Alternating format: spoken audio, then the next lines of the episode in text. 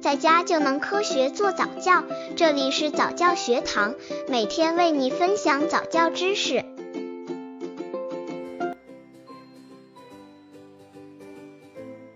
父母们给宝宝讲故事的方法和注意事项：一、家长讲故事的言语要生动。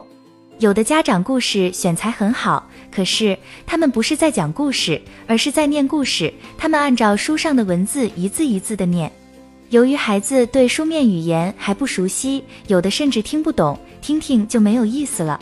最好在讲的过程中要多用象声字、象形字，必要时应抑扬顿挫，手舞足蹈，眼睛、嘴巴连同脸上的肌肉一起调动起来。只有自己讲的津津有味，孩子才能听得津津有味。在每天的阅读之前，爸爸妈妈可以全身心的拥抱宝宝，拥抱过后再抱着宝宝，让他舒适的依靠在你的怀里读书，这样孩子会由衷的喜欢每天的这个阅读时光。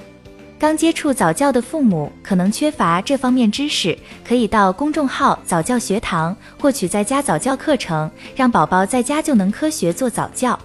二、家庭的阅读氛围很重要。当孩子看到爸爸妈妈常常沉浸于阅读的乐趣时，他也会迫不及待地参与。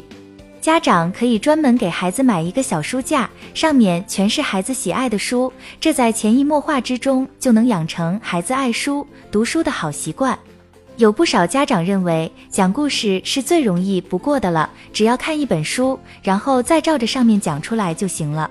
其实不然。讲故事是有很多学问的。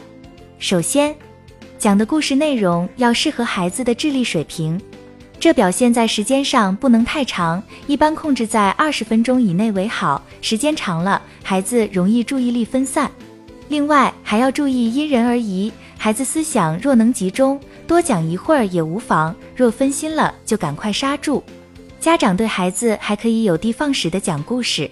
对于胆小的孩子，可多讲些勇敢者胜利的故事；对自私的孩子，讲些自私使人孤独的故事。